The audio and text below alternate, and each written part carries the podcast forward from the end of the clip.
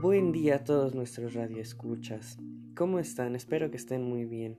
Estamos transmitiendo desde su estación favorita, desde Coacalco de Berriozábal en el Estado de México. Ya saben que tenemos todas nuestras redes sociales abiertas para que ustedes nos hagan llegar a través de la transmisión o durante la semana todas las preguntas que ustedes tengan. Nosotros con gusto las contestaremos. Quería platicarles algo. A través de esos mensajes que ustedes nos han hecho llegar, me he dado cuenta de que muchos piensan igual. No sé si sea una moda o qué esté pasando, pero sobre todo una pregunta causó en mi mente un revuelo y yo no me lo puedo sacar de la cabeza. Es por eso que desde el jueves más o menos decidí comenzar una investigación para traerles la información a todos ustedes. Y bueno, lo, que, lo primero que encontré y me sorprendió mucho es que en nuestro país el 90% de la economía se mueve a través de pequeñas y medianas empresas, las famosas pymes. ¿Qué quiere decir esto? Que todo el dinero que circula en nuestro país es proveniente de negocios pequeños como una papelería, una fonda, una tienda, una, no sé, lo que se les ocurra a ustedes, una agencia de viajes minorista puede ser, de esas plazas de la tecnología. Es increíble, ¿no? Y en nuestro país el Producto Interno Bruto se mueve de esa forma. Pero bueno, muchos de ustedes me comentan que son dueños o son gerentes de una empresa de este, de este rol, digamos un restaurante pequeño, mm, un, un motel puede ser, un hotel boutique incluso. Me preguntaron sobre todo de ese rubro turístico. Eh, pero lo que me preguntan es que aún teniendo a sus colaboradores, quieren saber cómo hacer una buena selección de un personal competente. Y eso es lo que venimos a platicarles este día. El tema de hoy es saber hacer un buen reclutamiento de colaboradores para una pequeña o mediana empresa en el rubro turístico. Entonces vamos a comenzar por saber qué es un reclutamiento. Un reclutamiento es una oferta que se lanza al mercado, básicamente, como si fuera comprar una chamarra. Es, sería básicamente lo mismo, hay una oferta y hay una demanda. En este caso, lo que se ofrece es un puesto con prestaciones más altas, con un mayor peso curricular, etc. Eso es lo que es un reclutamiento. Bueno, también uno de los primeros pasos que tienes que tomar es tomar una decisión importante, es saber qué clase de empleado quieres, ya que existen dos tipos de empleados, que hoy en día se les llaman colaboradores.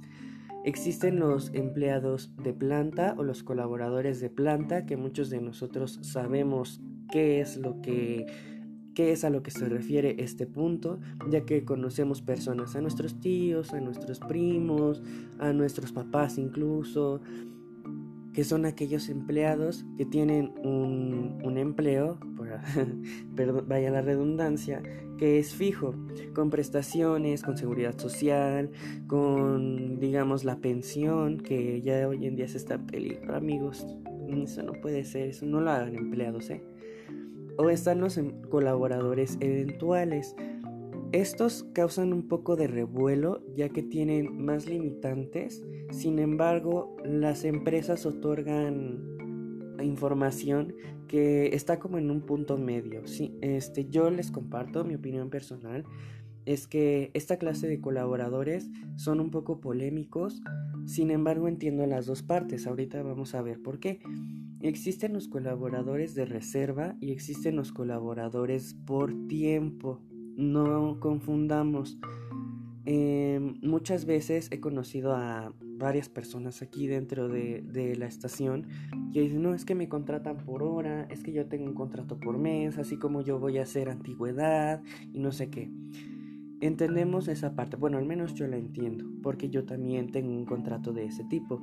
Sin embargo, la empresa también tiene que tener cierta rentabilidad. un empleado por planta representa más gasto o inversión, como ustedes lo quieran ver, en sus colaboradores. Capacitaciones periódicas, prestaciones, seguridad social, este, aumentos, si tiene servicio de transporte pues tiene que ser eso. También hay algunas empresas que de, acuerdo al reglamento interno o de acuerdo si son propiedad internacional, como por ejemplo la cadena de hoteles Mayacoba, por obligación internacional tienen que proporcionarle a sus colaboradores una especie de apoyo económico en caso de que tengan hijos, estudiando desde el kinder hasta la secundaria. Se les otorga un incentivo, un pago extra, por así decirlo, para para útiles escolares, como una especie de tarjeta del Estado de México. No sé si a ustedes les pasó que les dieron una tarjeta para comprar útiles, algo así. Pero sucede en, en caso de los colaboradores de planta de la cadena de hoteles Mayacoba. Eh, vamos a definir estos dos colaboradores que son por tiempo, por así decirlo. Los de reserva. Los empleados de reserva, colaboradores de reserva, como ustedes les quieran decir, son aquellos que las empresas, como su nombre lo dice, reservan. Ellos te llaman en el tiempo en que te necesiten. Por ejemplo, eh, hace mucho tiempo yo estuve haciendo unas prácticas profesionales en un hotel que se llama Palladium. De repente, en la temporada de diciembre, cuando todos quieren vacacionar y salir y todo eso, llaman a más empleados no muchos, porque también representa una inversión fuerte. Eh, se abren 5 vacantes en bares, se abren otras 10 en ama de llaves, se abren 2 en la mayordomía. Usualmente estas vacantes de reserva se abren en puestos estratégicos para que no representen una inversión muy grande, porque es por temporada. No sé si me refiero, no sé si me entienden, digamos, si tú eres una chica no vas a comprar un vestido para los Oscars, si vas a ir a una primera comunión, ¿no? No es algo coherente. Y existe un empleado por tiempo. Un empleado por tiempo es eso, es la polémica que se genera cuando te tienes un contrato por un determinado lapso de tiempo. Existen los contratos de tres meses, de seis meses, por un año, dependiendo del tiempo que tú vayas em, haciendo en la empresa, se te van dando un poco más. También depende de tu desenvolvimiento. Entonces ese es el primer paso que tienes que tomar. ¿Para qué sirve el reclutamiento? Bien, sirve para ver las cualidades que tú necesitas en un puesto de trabajo. ¿A qué nos referimos con esto? Tú no vas a contratar a tu tía Chonita, con todo respeto, para un puesto directivo de tu empresa, ¿no? Digamos, si yo tengo un hotel boutique en Yucatán que tiene las mejores calificaciones, que por habitación yo cobro 5 mil dólares la noche por persona, ¿no? uno de los hoteles más reconocidos, yo no voy a contratar a mi tía Chonita, que no tiene las competencias, podrá ser nuestra tía, pero también, como dicen, eh, cuentas claras, amistades largas o familias largas, ¿no? ¿Para qué sirve el reclutamiento? Para ver las características que tú necesitas en un colaborador y en un puesto de trabajo. Esto lo hace usualmente el director de la empresa o quien se encarga de evaluar el desempeño de los colaboradores. Se dice un, autor que se llama Cooper, se me quedó muy grabado eso que menciona que si un directivo está entrevistando a sus colaboradores en frente a los que van a hacer el reclutamiento al menos 10 minutos, ahorran 100 horas de trabajo. Digamos, si yo, como director de mi hotel boutique en Yucatán, le digo a mi tía Chonita, no, ¿sabes qué? Déjame hacer estas primeras tres entrevistas, ¿no? Entonces ella ve qué es lo que yo estoy buscando en un colaborador. Ahí se ahorran más de 100 horas de trabajo y un 40% de inversión que se iba a hacer. Ahorita hablaremos de los métodos de reclutamiento, que ya los vamos a mencionar, pero en esos métodos se va a ahorrar un 40% de dinero. Es importantísimo que si tú quieres que tus colaboradores sean buenos, enséñale a las personas que van a hacer esa tarea después por ti cómo es que quieres que se haga. Eh, también vamos a ver la adaptabilidad de las personas. a este tipo de trabajo. Es muy usual usando, las, usando herramientas de psicología eh, que veamos si una persona es competente para un puesto de trabajo o no. De eso, eso es otro tema. Hablaremos de ese tema después, en otra sesión. Si quieren, denle like y compártanlo. bueno, existen dos tipos de reclutamiento, de métodos de, de, reclutamiento. Existen los tradicionales y existen los adaptables. Primero vamos a hablar de los tradicionales. Usualmente estos métodos son de uso externo. ¿A qué nos referimos? A que la convocatoria, a que la vacante, a que el espacio que se va a llenar se lanza al exterior, a personas que no colaboran con nosotros a personas que no trabajan para nosotros. ¿Cómo se hace esto? Se hace a través de anuncios, se hace a través de pizarras, de reclutadores, de cazatalentos, de ferias, en eventos, en juegos competitivos también. Usualmente, yo opino que esto está un poco en decadencia, pero es muy útil.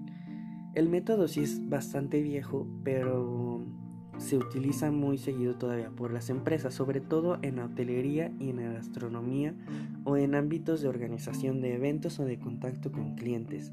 Se utiliza lo que son los becarios o los practicantes. Esto es una convocatoria que se lanza así, digamos, yo soy un hotel. Entonces lanzo una vacante que se vaya a llenar, alguien que no me represente mucha inversión, alguien a quien no le tenga que dar prestaciones. Eh, pide un practicante o un becario. Se le otorgan ciertas facilidades, pero no es como un colaborador em, legítimo, por así decirlo. Este método, aunque puede ser tradicional, como su nombre lo dice, sin embargo yo siento que es viejo, representa un 60% de positivismo al momento de contratar a una persona. Eh, cabe mencionar que los autores reflejan que los becarios, los practicantes o las ferias son los métodos más eficientes para este tipo de método de hacer un reclutamiento, ya que representan un 60% de contratación. Si tú eres un practicante o si vas a una feria, tienes un 60% de probabilidades, si reflejas las competencias, claro está, de que te van a contratar aunque este representa un 75% de inversión comparándolo con el otro método. ¿Y cuál es el otro método? Me pueden decir, es el adaptable, del cual existen dos tipos. Están los internos y están los externos, como todo en la vida, ¿no? Los métodos internos se lanzan dentro de la empresa, ¿Qué queremos decir con esto? Si yo ya tengo una posición desocupada, digamos un supervisor un chef, o digamos este, si tengo un guía de turistas y quiero que sea un promotor, pero ya de oficina, entonces voy a lanzar la convocatoria a mis colaboradores, a los que ya tengo.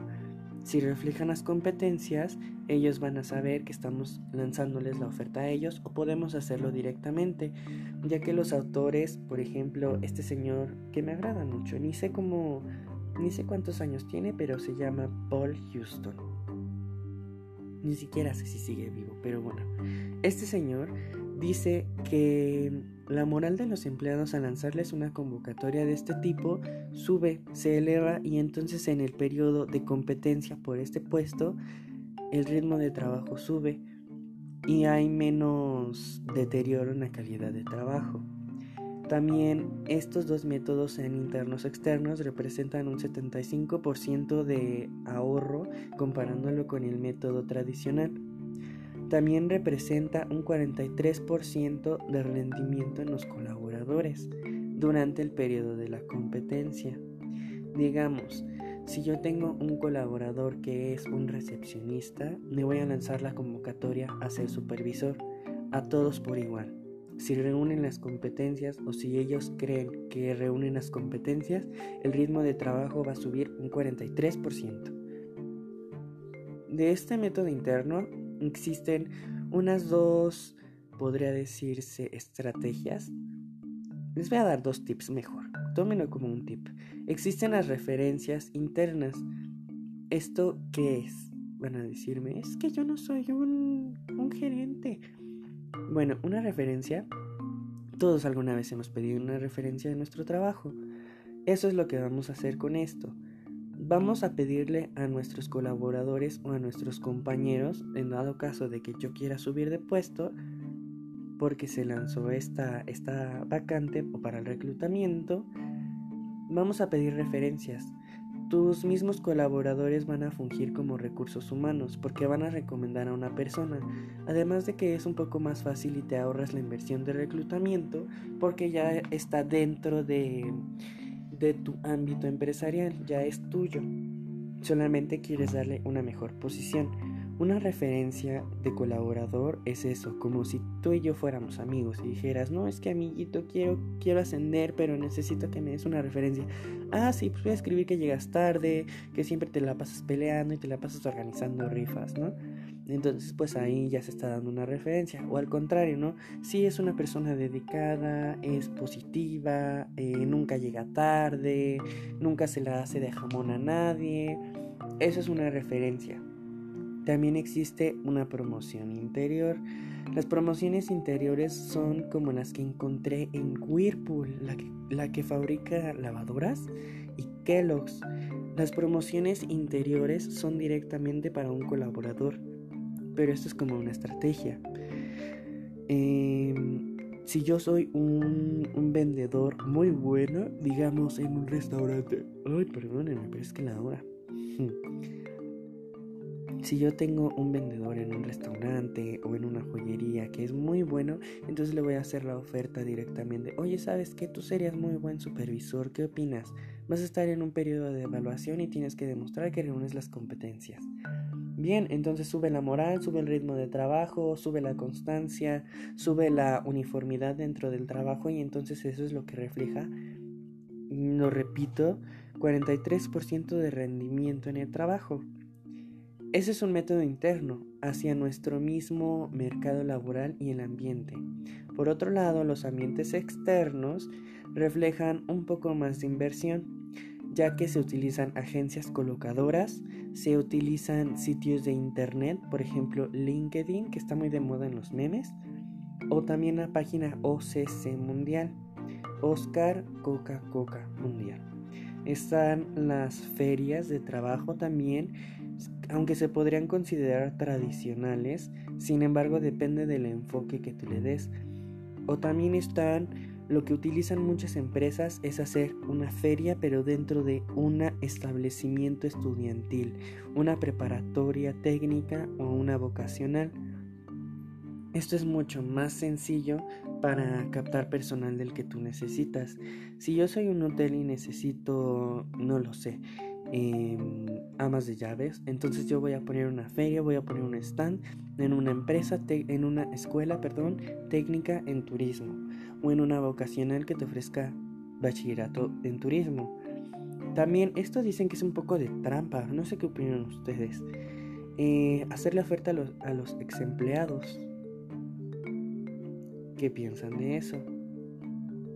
Un ex empleado es aquel que por algún azar del destino se fue eh, o lo fueron, eh, pero se le ofrece eh, la vacante de nuevo. Este método es un tanto inusual, hasta para mí, pero yo creo que sirve bastante, ya que los ex empleados, digamos, si tú empezaste una carrera laboral en una empresa y 10 años después, este, por azares del destino, pues ya no estás y te ofrecen la vacante de nuevo, la filosofía que te impartieron antes va a seguir siendo intacta, va a seguir siendo la misma. Eh, aunque pues no sabemos qué hayan pasado en esos 10 años, ¿no? No sabemos si reúnes las competencias o no. Bueno, esperemos que esta información sea útil a todos esos pequeños y medianos empresarios y pues Esperemos que sus colaboradores lleguen pronto a través de estas técnicas de reclutamiento que les acabamos de exponer. Y si tienen alguna duda, escríbanos. Ya saben, nuestro Instagram y nuestro Facebook. Les deseamos lo mejor y nos vemos el próximo programa. Hasta luego. Que tengan un muy muy buen día y los dejamos con un poquito de música.